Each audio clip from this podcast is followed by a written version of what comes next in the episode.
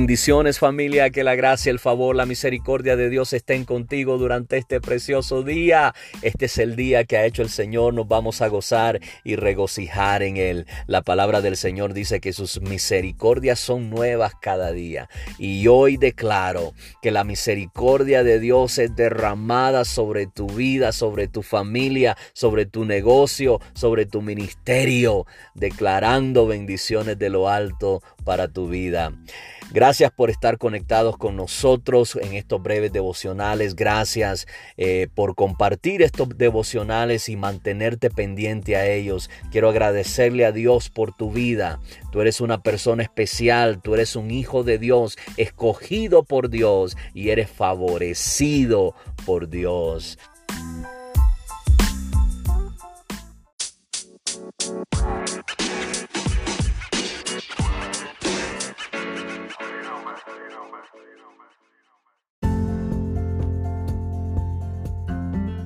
Sabes que a veces estamos involucrados en circunstancias que están fuera de nuestro control. A veces hemos orado y hemos hecho todo lo que sabemos hacer, pero sin embargo nos quedamos con manos atadas y corazones pisoteados en el suelo sintiéndonos impotente, a veces y algo olvidados, clamamos una última oración antes de decirle a Dios que ya no podemos cargar con el peso de nuestro dolor. Padre, hasta aquí llegué. Padre, ya no puedo continuar, no, no puedo seguir adelante si tú no me fortaleces.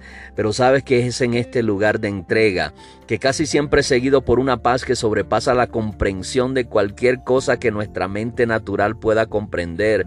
Es una paz que nos asegura que aunque nos hemos sentido solos, Dios ha estado a nuestro lado todo el tiempo. Él ha atrapado cada lágrima, ha escuchado cada oración y ha puesto en marcha sus planes desde el momento en que escuchó nuestro clamor.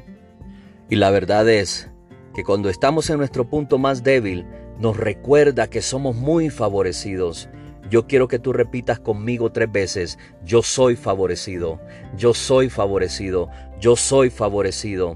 Él levanta nuestra cabeza cuando el peso de nuestras lágrimas la ha mantenido inclinada. Él está trabajando y siempre ha estado trabajando detrás de bastidores, orquestando los pequeños detalles de nuestras circunstancias para llevar a cabo su plan perfecto.